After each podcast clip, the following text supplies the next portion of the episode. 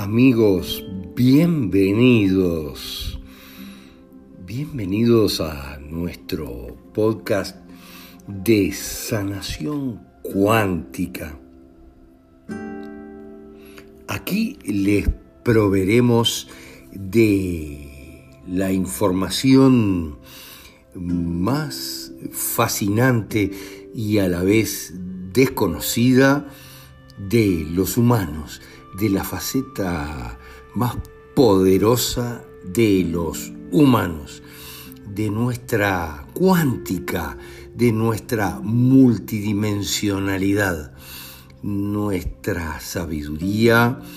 Cuando hablamos de un humano, hablamos de un cortejo prácticamente de sus ancestros, de un grupo fantástico de poder y sabiduría que irás comprendiendo poco a poco en este canal.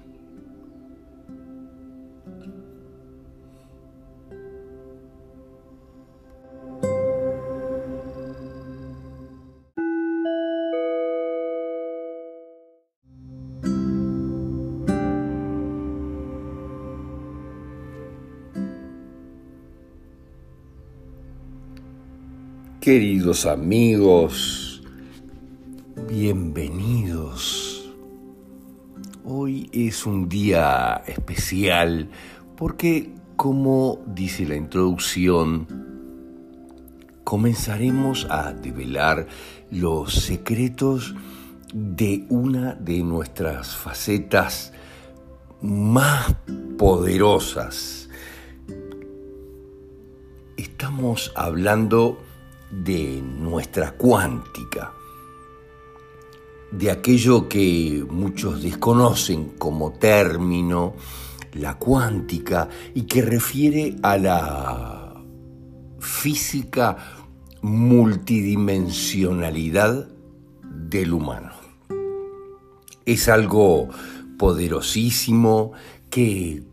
comenzamos a tratar incipientemente muchísimos años atrás en nuestro libro El secreto de la inmortalidad, fíjense lo que les estamos hablando, develando toda esta historia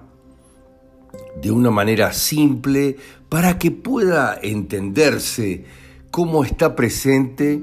en nosotros siempre esta cualidad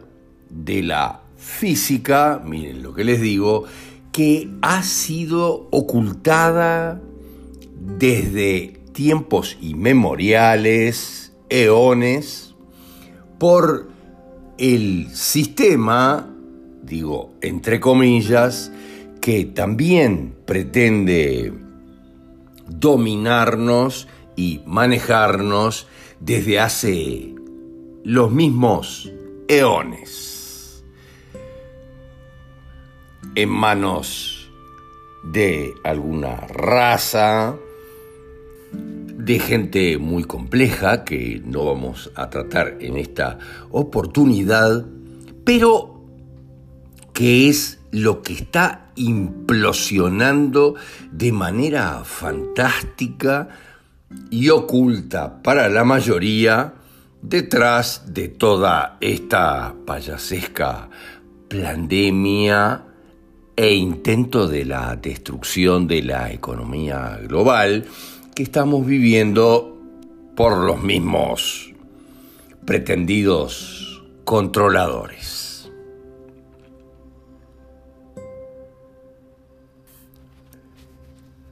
Pretendamos por un momento que la historia de la humanidad en la Tierra comienza unos cuantos milenios atrás, en el mal llamado diluvio, que obviamente nada tuvo que ver con la lluvia, pero que sí proporcionó a toda la humanidad memorias imborrables de muerte por ahogamiento. no es algo pequeño, como les mencionábamos en el título de esta participación, el alma y la conciencia no olvidan tus muertes, y mucho menos cuando son de forma poderosamente traumática.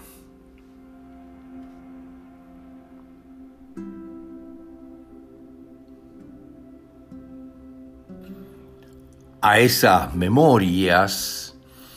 indelebles es a lo que recurren los controladores o los pretendidos controladores para planificar y gestionar las pandemias que se han generado secuencialmente cada 100 años en la humanidad. El plazo de 100 años es bastante coherente porque lo único que se pretende con ello es que sencillamente no haya nadie que pueda contar la anterior experiencia de toda la humanidad.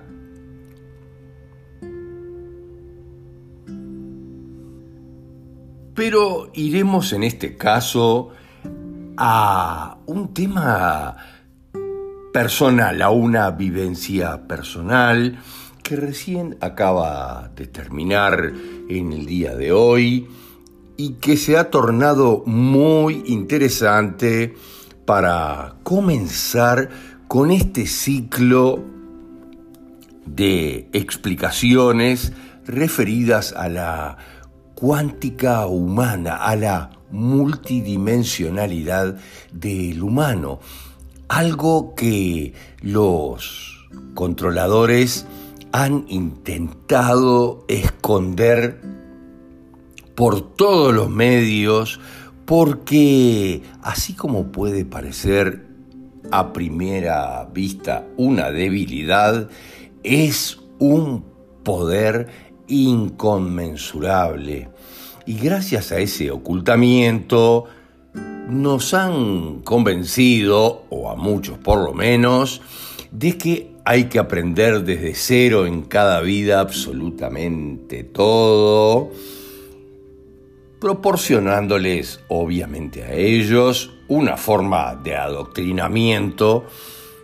fantástica que por lo pronto en Uruguay y otros muchos países se llama la educación gratuita y que resetea o intenta resetear nuestras memorias tan a cero como sea posible.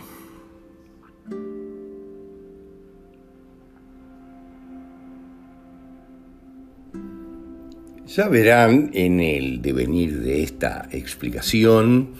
que hay memorias como dice el título, memorias muy poderosas de nuestra alma y nuestra conciencia, como la de nuestras muertes traumáticas, que no pueden ser borradas, obviamente, y mucho menos por algo tan liviano, tridimensional y racional como la Educación. Para algunas de las razas de la Tierra que se manejan exclusivamente o preponderantemente con cerebro izquierdo, esto es más fácil porque se conducen totalmente con el mismo. El cerebro que maneja nuestra matemática, 2 más 2 es 4,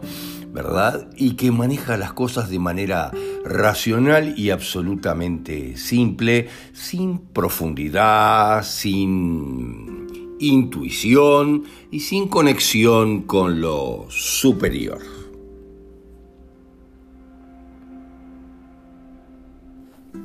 Pasará a ser muy importante ahora comprender otro de los factores subconscientes poderosos que trabajan en nosotros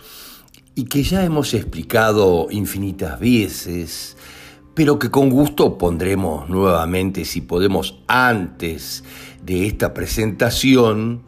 que refiere a los septenios, los plazos de siete años en los que se divide claramente nuestra vida en mil aspectos. Está claro, por ejemplo, encontrarán videos explicativos que dicen cómo sanar a los niños menores de 7 años, puesto que aquellos menores de 7 años realmente tienen, antes de los 7 años, antes de cumplir el primer septenio, las enfermedades que corresponderían a sus padres. Expresan lisa y llanamente todo aquello que le correspondería a sus padres en un sistema perfecto en la medida de que a nosotros nos preocupa mucho más las cosas de nuestros hijos que las propias y no nos preocuparíamos demasiado por las nuestras, sí por las de nuestros hijos. Eso termina cuando termina el primer septenio, donde comienza una etapa de emancipación más poderosa que termina, miren lo que les digo, a los 14 o al terminar los 14 y cumplir los 15, algo que muchas de las damas que estarán escuchando tienen sumamente claro en la medida de que los 15 en muchos sectores del planeta se festejan como el cambio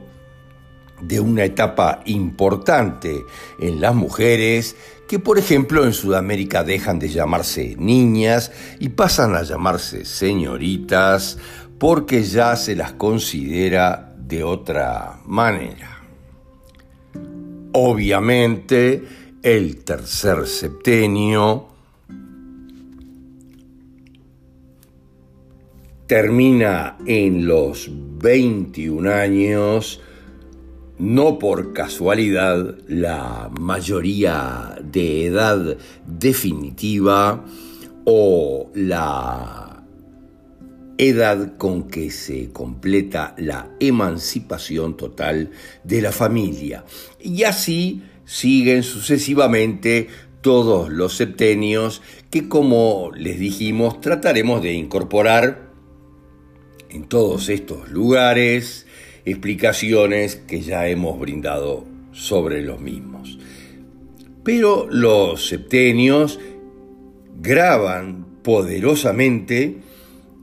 muchos aniversarios de nuestras vidas y nos manejamos por aniversarios en septenios de todo lo que sucede en ellas. Ya verán más adelante. En algunos aspectos específicos, como por ejemplo en el romance, o en nuestras labores, los septenios se notan claramente. Tanto es así que, por ejemplo, en Uruguay existe entre las féminas la idea de que existe la picazón del séptimo año o los problemas de pareja del séptimo año. También en temas laborales, por ejemplo, ejecutamos muchas veces importantes periodos de siete años. Al primer septenio, por ejemplo, en un trabajo, podemos considerar si es bueno o no para nosotros y suspenderlo en ese momento o renovar por 7 o 14 años más. De la misma manera con las parejas y con mucho más en nuestras vidas.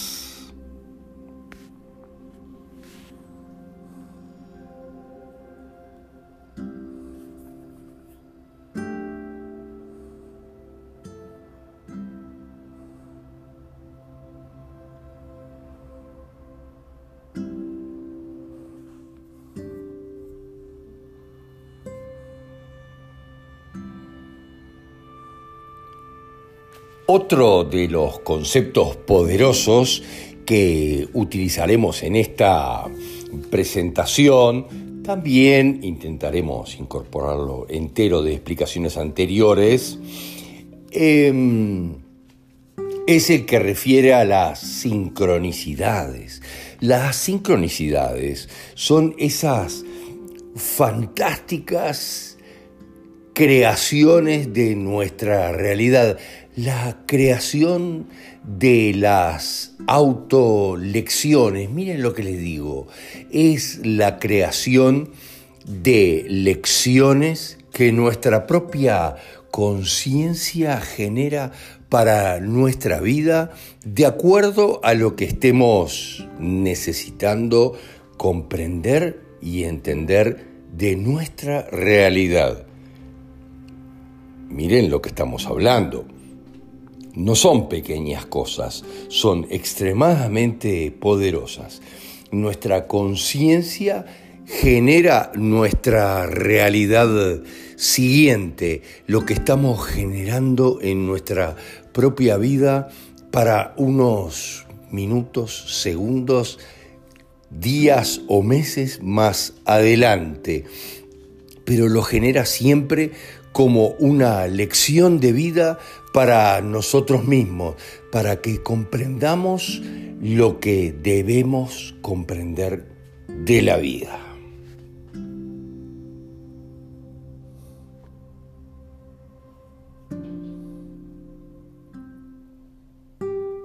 Esas lecciones que pueden estudiarlas como las sincronicidades, son tan poderosas como sea necesario para que nuestra conciencia haga la experiencia y entienda verdaderamente lo que debe comprender. Cuando digo que son tan poderosas, me refiero a que son tan fuertes como deban serlo para que comprendamos la lección, la conciencia, no se maneja con temas inventados por los humanos como la ética o la suavidad, sino que genera las experiencias tan fuertes como deban ser para que nuestra conciencia entienda y grabe esas lecciones podrán incluir cosas muy simples, pero también podrán incluir accidentes y temas muy complejos, como lo explicamos en varios trabajos sobre los accidentes, que nunca son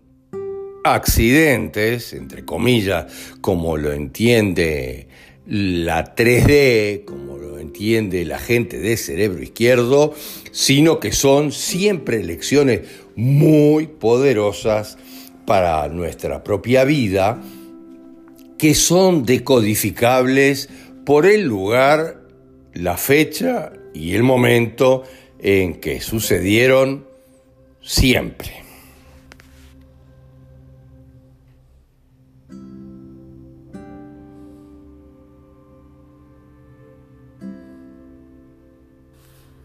Pero ingresemos en el relato histórico para comenzar a comprender de lo que estamos hablando. Recuerdo muchos años atrás, algo así como 56 años atrás, que yo me tiraba desde la altura de la casa de mi abuelo en bicicleta para salir a andar en los alrededores, siempre acompañado por mi amorosa madre que caminaba al lado mío. En una de esas oportunidades, recuerdo también hacer alarde de mi adoctrinamiento educativo que me permitía leer y alardear, en este caso, con los nombres de las calles de la esquina de la casa de mi abuelo. En forma balbuceante leí, porque el adoctrinamiento es fantástico, Volta, la primera de las calles, y el cartel que estaba al lado,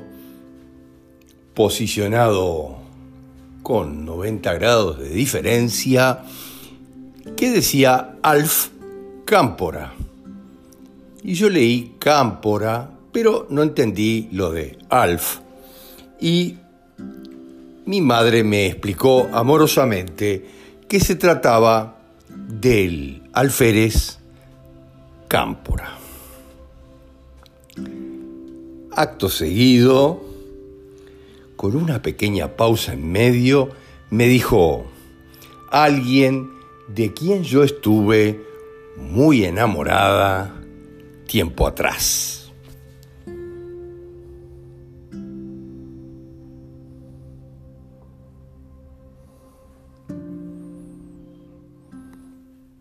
Tienen aquí, queridos amigos, obviamente,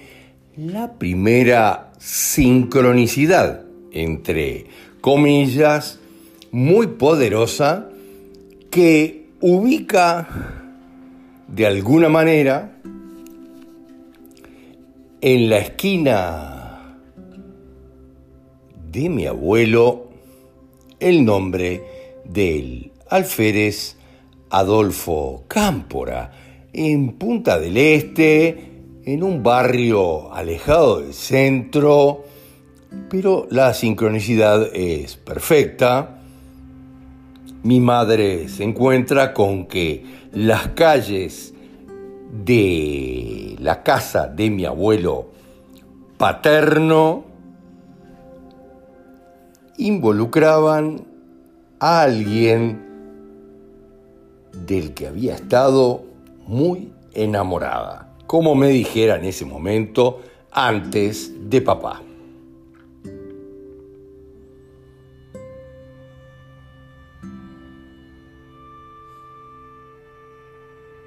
La explicación continuó con una corta frase en el tono compasiva como siempre era mi madre y hasta melancólica que me dijo no pudimos seguir porque él tenía por delante un viaje muy, muy largo de varios años.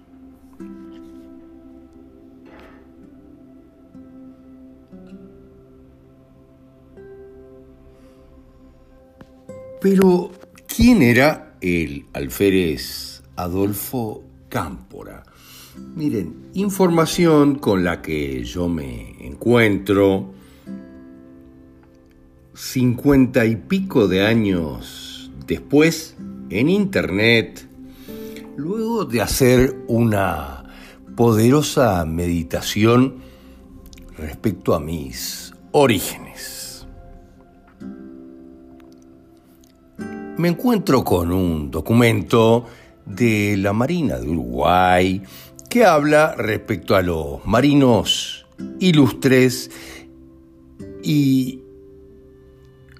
contiene información del alférez Adolfo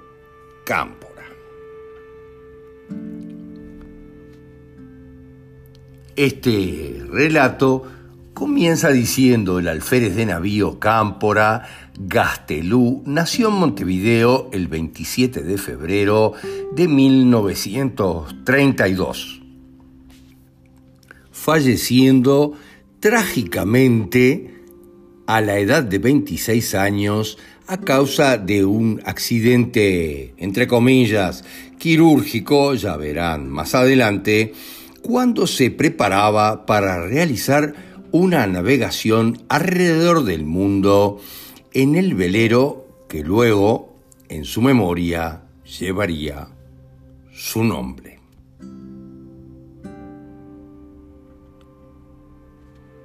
El documento continúa expresando que en el 48 se presentó a concurso en la Escuela Naval para ingresar a la misma obteniendo una de las 33 vacantes disponibles entre más de 300 aspirantes con muchísimos más datos de su historia.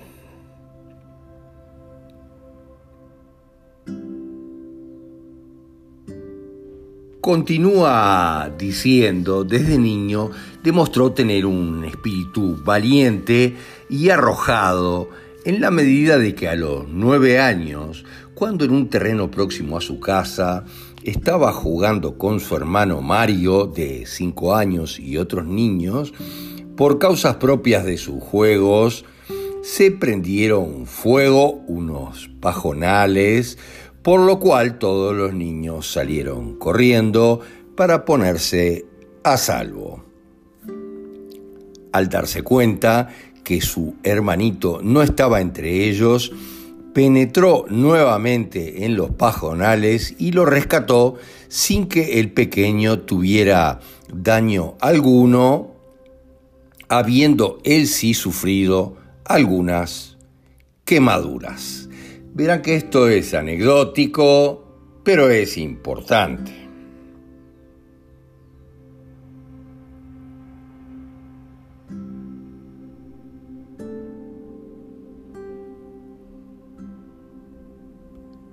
Según el relato, luego del 53, egresando de la Escuela Naval como Guardia Marina y de varios destinos en unidades de la Marina, estos cuatro amigos comenzaron a gestar la idea de dar la vuelta al mundo en un velero comienzan a reunirse y a armar el proyecto.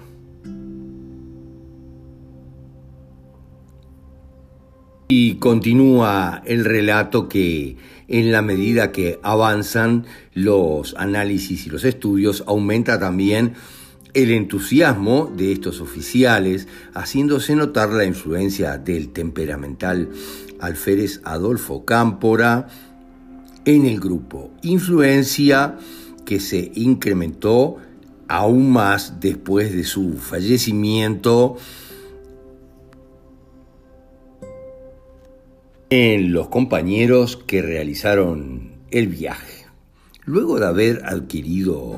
la marina, el velero Achernar, en el que harían el viaje alrededor del mundo, fueron destinados a ese velero para acondicionarlo para la fantástica travesía que iban a enfrentar.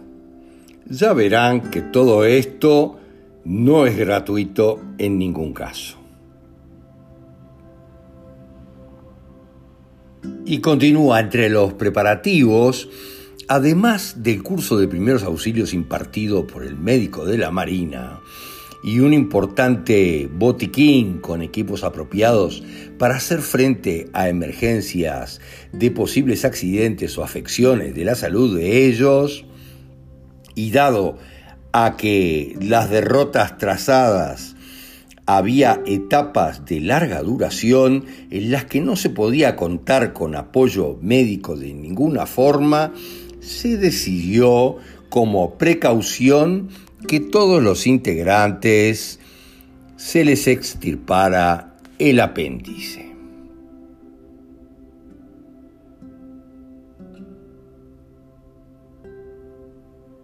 Y continúa, este hecho trae como consecuencia el trágico desenlace en el que perdiera la vida el alférez Adolfo Cámpora cuando le realizaron dicha intervención quirúrgica. Y entre comillas, fue por la insistencia del médico de operarlo con anestesia general algo a lo que el alférez se oponía terminantemente. A partir de ese momento, el viejo velero Achernar pasaría a llamarse en su honor Alférez Cámpora, como la calle de la esquina de mi abuelo, ya que él y continúa había dado la vida por un ideal y desde la eternidad participó de la magnífica gesta. Ya verán cómo es esa participación.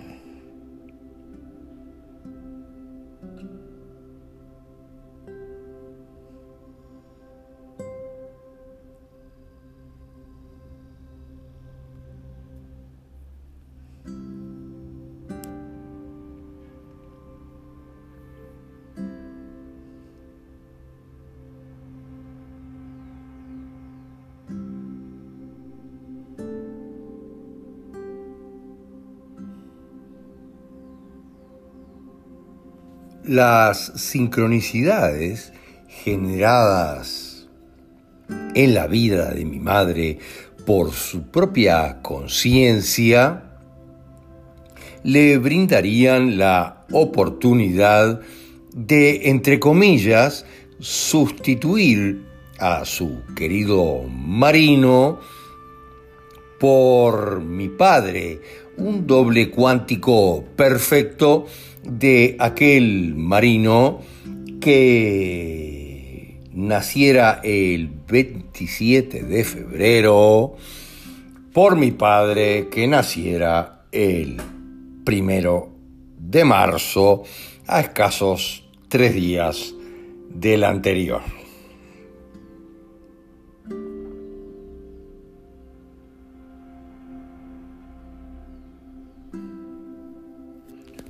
Aquí se presenta la necesidad de explicar otro plazo interesante que también tiene que ver con el 7, obviamente, y que refiere, como lo expresan la mayoría de las culturas poderosas del planeta, pero que ha sido siempre ocultado por la misma oscuridad que lo manejaba hasta ahora. Miren, algo muy importante, todas esas culturas siempre expresaban que la diferencia entre la vida y la muerte eran siete días y era por ello que hasta hace no tanto tiempo atrás, por ejemplo, en nuestro propio país y en muchos más, los velatorios después de las defunciones se llevaran a cabo prácticamente por tres días. En las otras culturas también se hace de esta manera y las cremaciones o enterramientos se llevan a cabo tres días después de la muerte porque todas esas sabidurías ancestrales expresaban que el alma demoraba algo más de tres días en abandonar el cuerpo, entre comillas, de la misma forma que demoraba algo más de tres días en ingresar nuevamente a un cuerpo físico, por lo que se sumaban unos siete días que regían entre la vida y la muerte. Ya verán que esto es perfecto, como lo hemos comprobado miles de veces.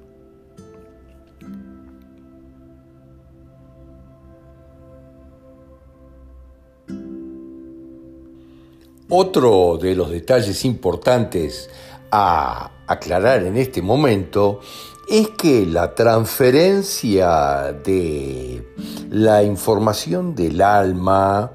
que pretendemos en determinado momento hacer, en muchos casos con nuestros hijos, siempre a la perfección, se realiza de forma multidimensional y nunca se realiza de forma tridimensional, como piensan los científicos tridimensionales, que consideran, miren lo que les digo, que la información del ADN es en su mayoría ADN chatarra, como lo han denominado, en reiteradas oportunidades, porque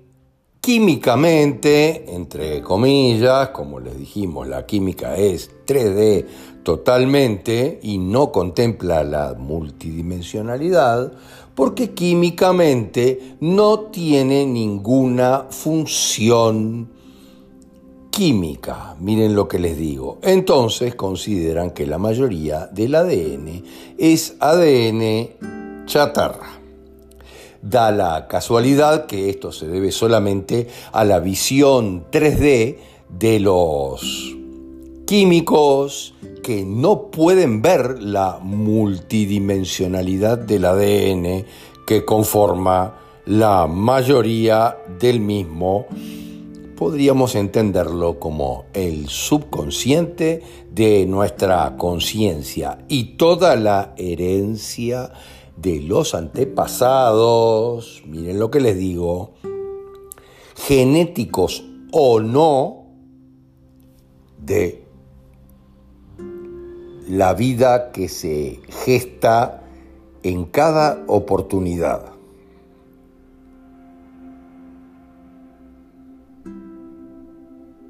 Es de esta manera que podemos realizar, como dicen muchas de las escrituras sagradas, hijos a nuestra imagen y semejanza, perfectamente y de cualquiera de nuestros ancestros,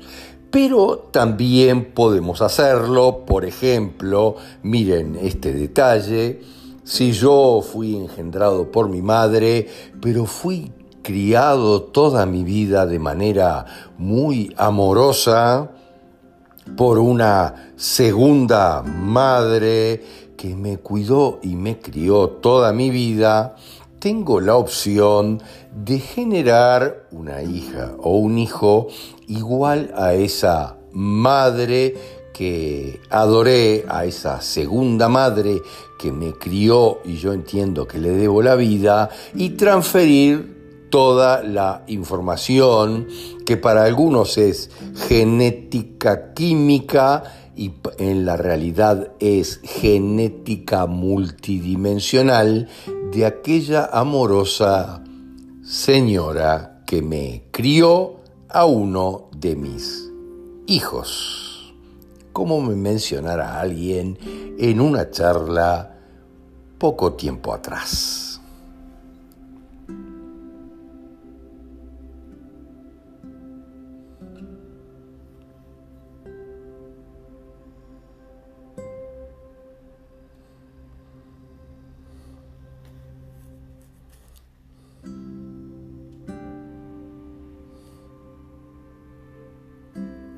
Encaran entonces ya unidos en matrimonio mis padres la creación de un doble familiar de sus respectivos clanes. Miren lo que les digo, con total intensidad en febrero de 1959. ¿Por qué digo con total intensidad? Es porque se cumplían dos condiciones muy importantes para ambos.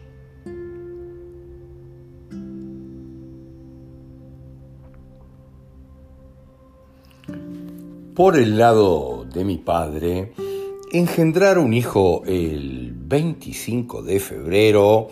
implicaría algo muy importante, que era generar un doble cuántico de su padre que nació el 25 de noviembre. Por lo tanto, la disposición subconsciente a hacerlo es absoluta en la medida de que su padre era de las principales personalidades de toda su familia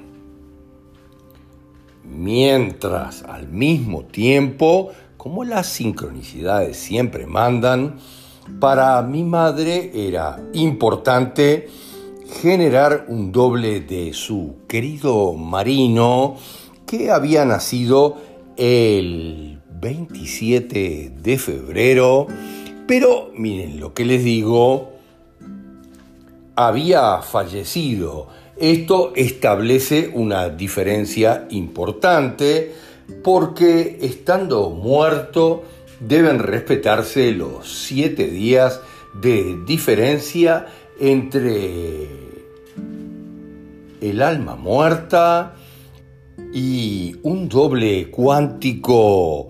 que querramos generar, pero al que querramos también subconscientemente otorgar larga vida. Por lo tanto, tiene que existir la diferencia de siete días entre la fecha de nacimiento del marino, 27 de febrero, y la fecha de concepción del nuevo hijo, que en este caso se realizó el 20 de febrero a la perfección, naciendo yo el 20 de noviembre de 1959.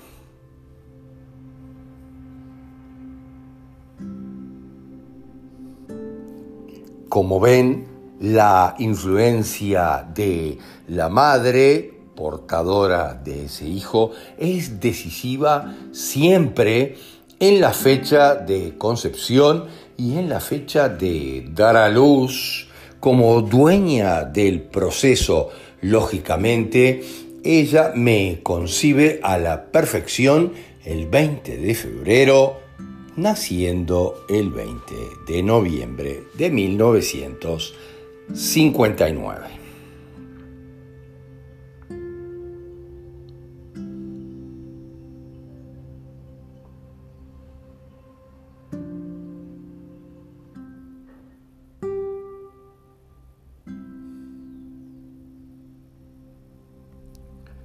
Acostumbrado a ser preciso con las fechas,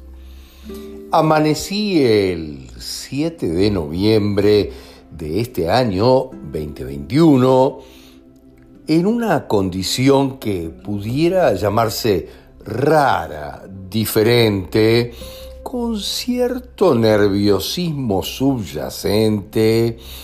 y un poco de dificultad para respirar. Condición que obviamente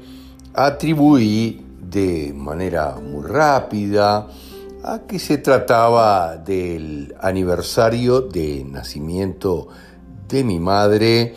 quien nació y cumplía los 7 de noviembre.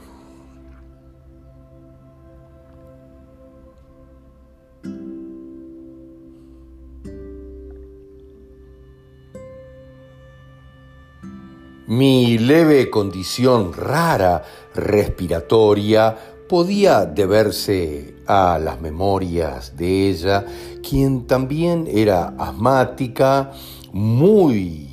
profunda toda su vida, como lo fui yo mismo en mis dos primeros septenios, hasta los 13, 14 años prácticamente.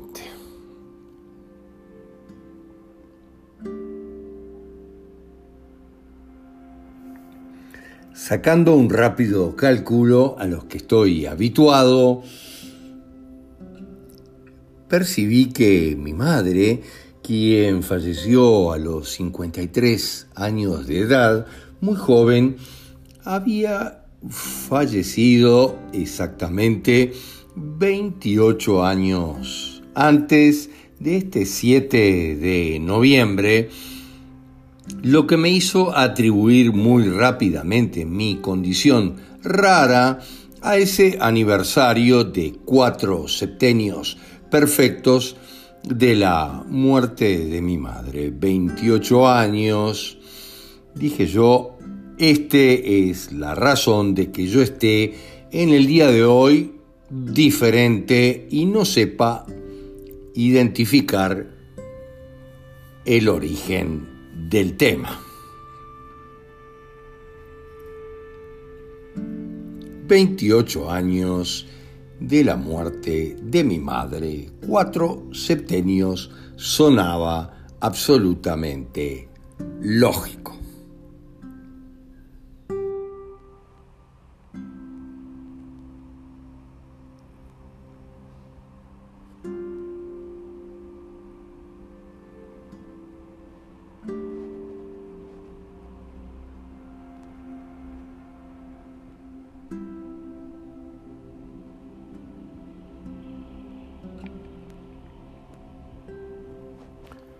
Los vínculos complejos con el tema respiratorio también sonaban absolutamente lógicos con el aniversario de mi madre,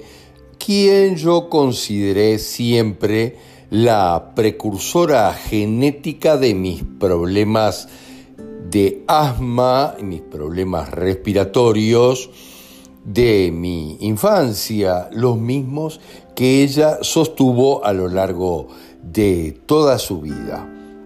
Mi condición, ese 7 de noviembre, fue empeorando en la tarde-noche rápidamente y de haber recurrido al sistema médico, algo que por suerte no hago desde hace muchísimos septenios, hubiera quedado internado hisopado e incluido en las estadísticas de la planificada que estamos viviendo pandemia de este tema, que ya verán todos ustedes más adelante cómo es y cómo se termina desenlazando todo este entuerto muy complejo en el que hemos entrado por manipulación de los oscuros.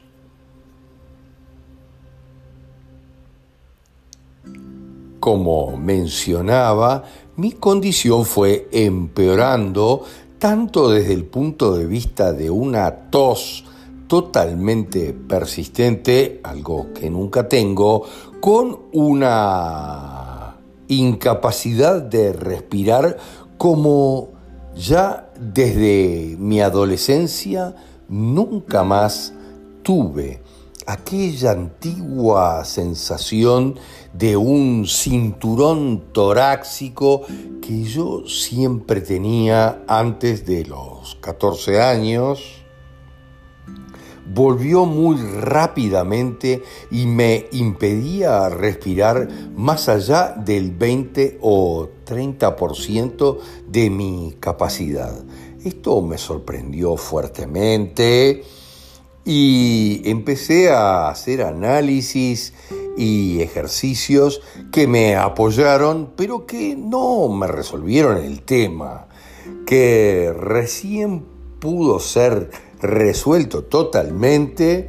prácticamente un mes después, unos días atrás.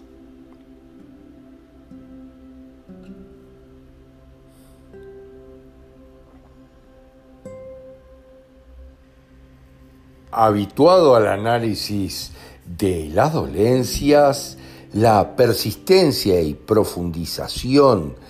de los síntomas me hacía pensar en algo mucho más poderoso de fondo de lo que yo había intuido en primera instancia,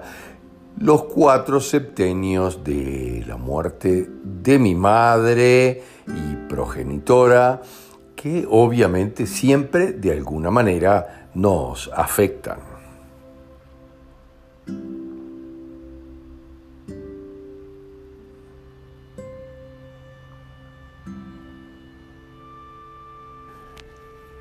Como les contaba, la condición compleja que yo no dudé en calificar como de las más complicadas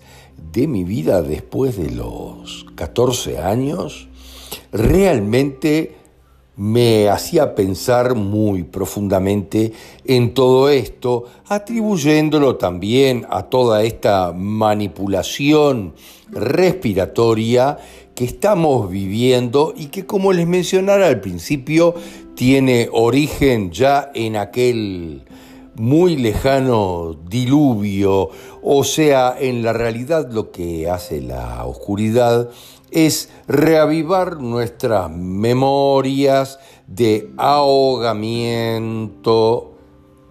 que tienen milenios para manipular las situaciones siempre del punto de vista respiratorio. Y bueno, ahí fue quedando mi análisis, a pesar de que la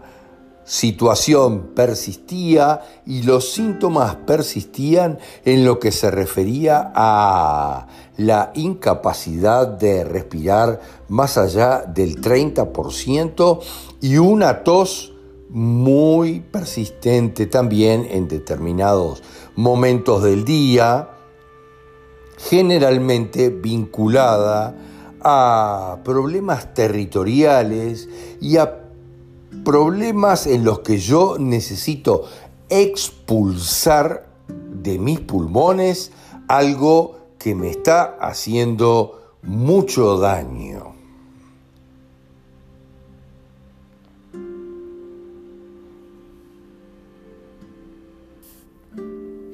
Nada de estos síntomas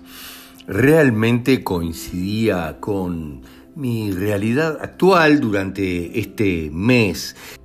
con lo que estaba vivenciando, si bien había algunas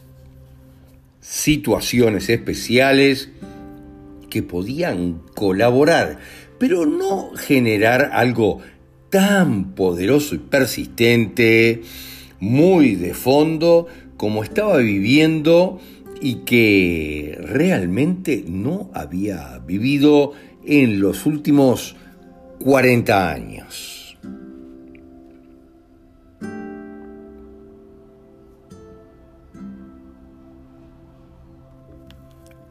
Queda claro, y debo contarlo ahora, que hace 10 minutos que no puedo parar de toser desde que encontrara otra relación poderosa respecto a las fechas. Porque miren lo que sucedió en mi vida. Allá por el año 2009 comencé con el primer crucero de mi vida, surcar los mares del sur entre Uruguay y Chile, una experiencia fabulosa la primera en un crucero importante que yo tenía luego de haber sido agente de viajes muchísimos años. Eso fue en diciembre del año 2009, donde realicé ese crucero eh, con mi familia de manera fantástica y lo disfrutamos muchísimo, pero nunca hice los cálculos respecto a esto, a ese crucero del año 2009, cuando empezó en mí un interés muy especial, miren lo que les digo, por recorrer los mares del mundo. Obviamente no tenía ninguna idea de nada de lo que estamos hablando hoy, pero comencé a recorrer año tras año diferentes sectores del mundo, diferentes partes, donde mi interés principal era prácticamente solo navegar, navegar, surcar los mares del mundo y pasaba horas en la proa y en la popa de los barcos mirando hacia el futuro o hacia el pasado, hacia adelante o hacia atrás, horas mirando el mar, horas meditando, mientras mi familia disfrutaba de los mismos cruceros de otra manera. Obviamente de esto no me di cuenta por muchos años, mientras realicé cruceros fantásticos, transatlánticos, transpacíficos, que recorrían uno y otros sectores del globo, proporcionándome experiencias fabulosas, especialmente a mí que me levantaba muy temprano para meditar mirando el mar, casi desde que amanecía hasta que oscurecía. Algo fantástico que ahora tiene otra connotación, que tiene otro significado cada vez que voy entendiendo más, tanto que hace cinco minutos no podía parar de toser cuando encontraba otro nuevo aniversario, y ya verán qué poderoso, respecto a todo esto. Los cruceros, como les dije, comenzaron allí en 2009 y terminaron unos pocos años atrás, cuando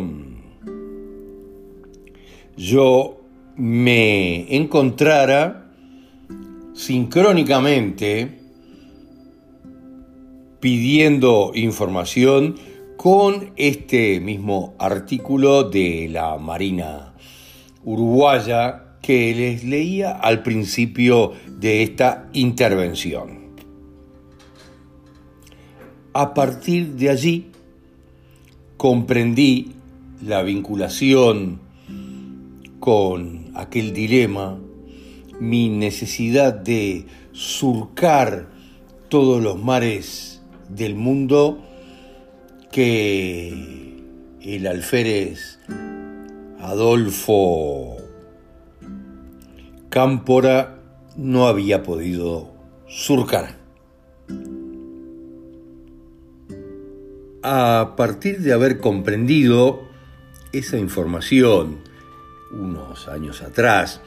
luego de haber hecho cruceros fantásticos por Oriente, cruzando de Europa a Oriente, de Oriente a Estados Unidos, cruceros fantásticos llegando algunos a los 60 días, mi interés cesó totalmente al yo comprender el origen de mi necesidad. Lo que no quería decir que hubiera comprendido a cabalidad toda esta historia. Ya tres años atrás dejé de hacer los cruceros muy lejos de la pandemia comprendiendo que yo estaba realizando todo aquello que a esta altura mi querido Marino no había podido realizar. Y había sistemáticamente recorrido los mares que sus compañeros sí habían recorrido a lo largo de 35, 36 meses, prácticamente tres años de viaje.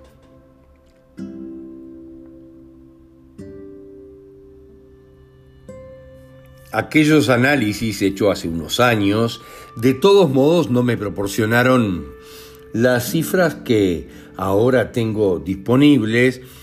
y las que me hicieron empezar a toser hace cinco minutos sin que pudiera parar cuando me daba cuenta de lo poderoso de todo esto. Cuando me daba cuenta que comparado con la fecha de nacimiento del alférez Cámpora, yo había comenzado a hacer los cruceros exactamente 77 años después. En el 2009 había comenzado a hacer los cruceros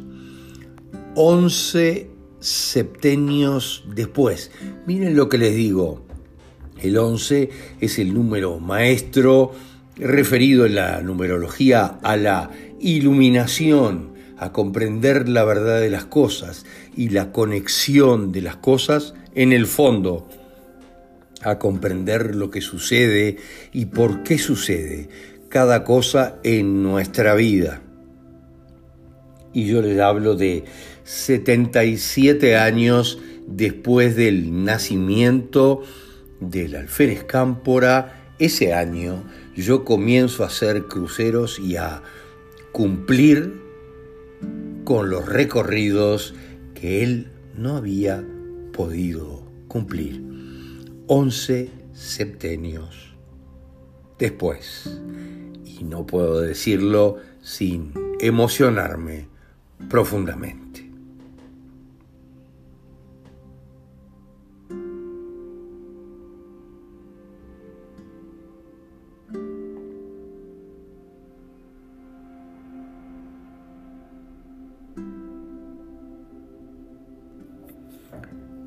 Dato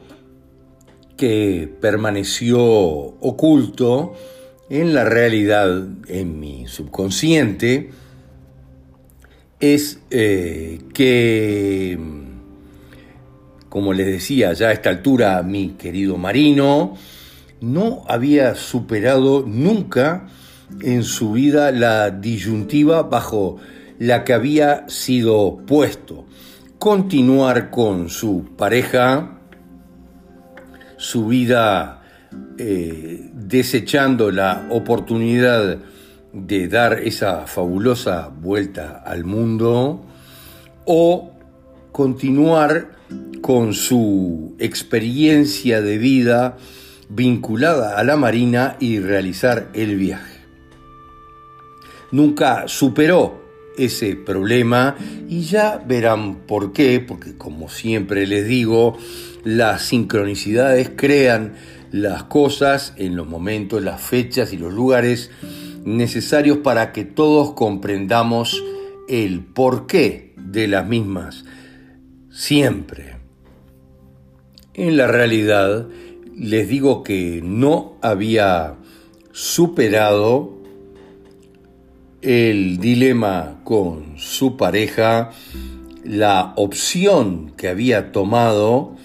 miren lo que les digo, la opción que había tomado de viajar y terminar con la pareja seguía siendo un problema muy serio a nivel afectivo profundo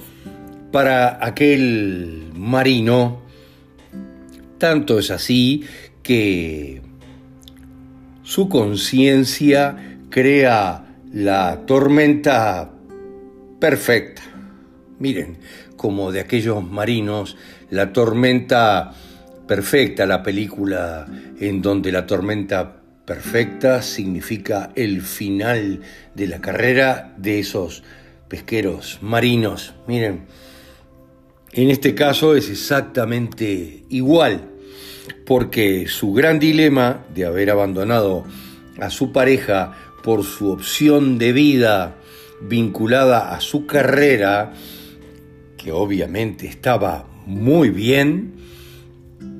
porque son diferentes tipos de amores, hace que él sea intervenido,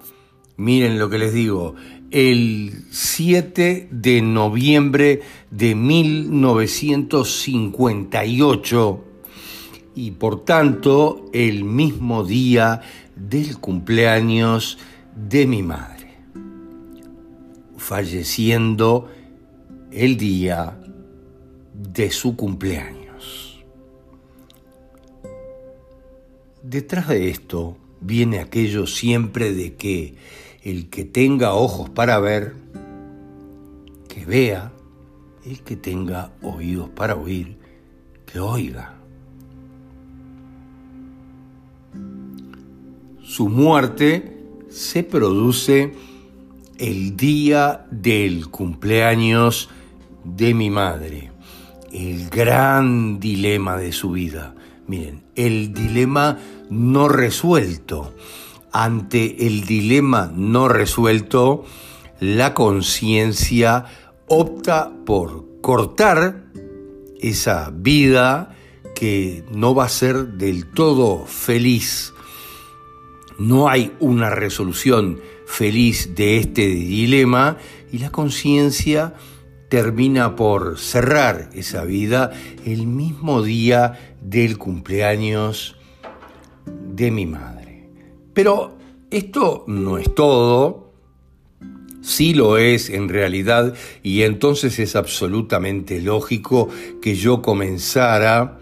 me parecía a los 28 años de la muerte de mi madre, con problemas respiratorios el mismo 7 de noviembre, algo muy importante, problemas respiratorios muy fuertes y muy profundos para mí. Sí es absolutamente lógico en la medida de que mi querido alférez murió por la anestesia. Miren lo que les digo murió no pudiendo respirar ahogado luego de la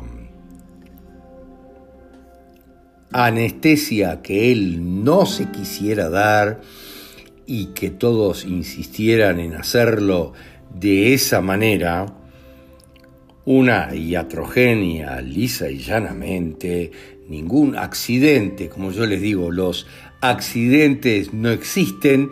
tienen una base siempre muy profunda en nuestra propia vida y los dilemas de la misma. Pero no es suficiente con todo esto porque, como siempre les digo,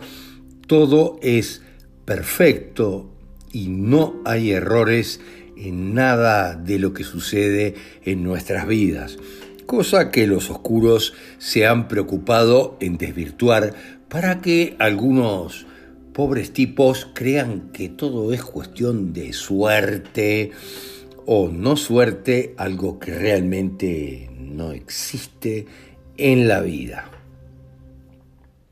Pero queda muy claro para mí en la medida que el 7 de noviembre pasado se cumplían exactamente 63 años de la muerte de el alférez Adolfo Cámpora. Miren, 63 años. 63 años son exactamente nueve septenios. Miren lo que les digo. Ese mismo día que empiezan mis dilemas, se cumplían los nueve septenios de mi antecesor, Adolfo Cámpora. Miren lo que les digo, provocando una crisis respiratoria enorme como la que él tuvo a esa misma hora, miren lo que les digo, una crisis respiratoria de la anestesia que lo llevó a la muerte. Pero no es todo porque son nueve septenios, miren, siete por nueve, sesenta y tres. Y el nueve, numerológicamente, significa el fin de un ciclo. Uno debe comprender el ciclo, debe de entender lo que pasa cuando hay un nueve involucrado. Miren, más los septenios que les vengo comentando desde el principio. 9 por 7, 63. Es el fin del ciclo que yo debía comprender para continuar hacia adelante en paz y liberado de estas memorias fantásticas de viajes y recorridos que realicé por todos los océanos del mundo, sustituyendo la experiencia que mi querido marino no pudo tener.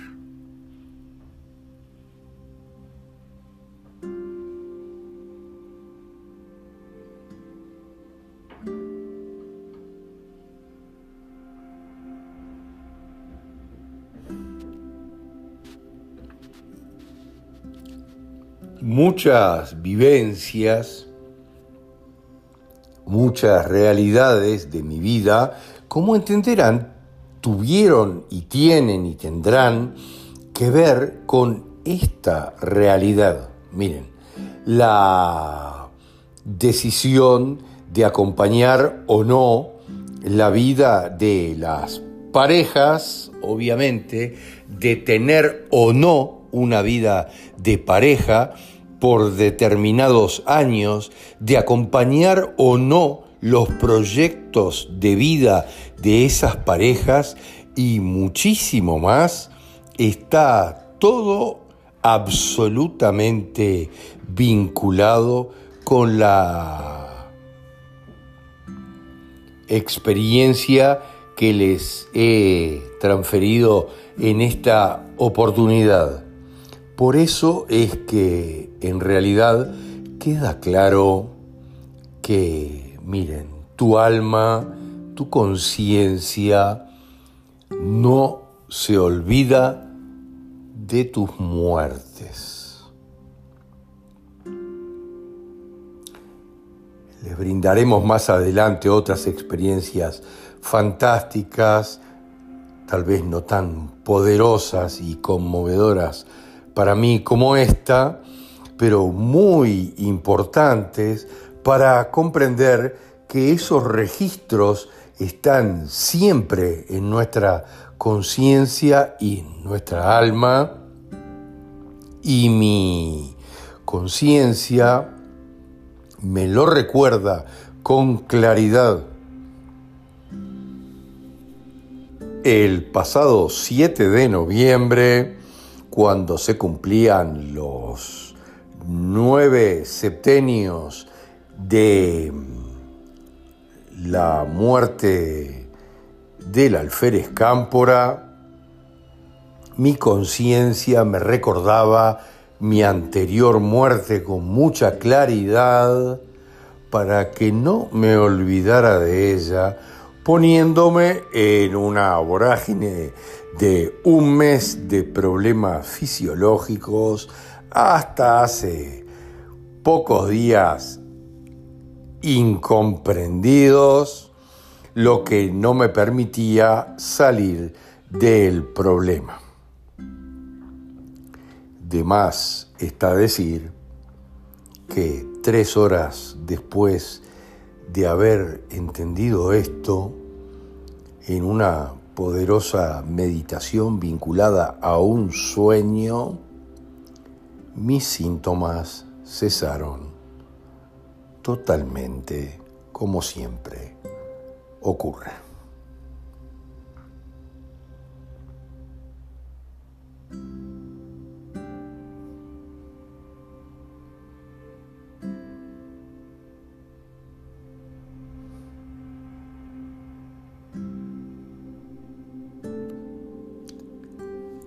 Quedan aquí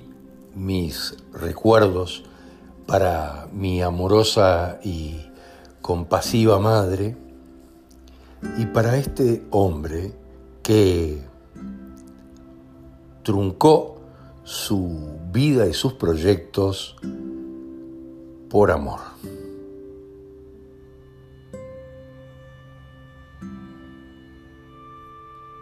Gracias Gracias. Gracias.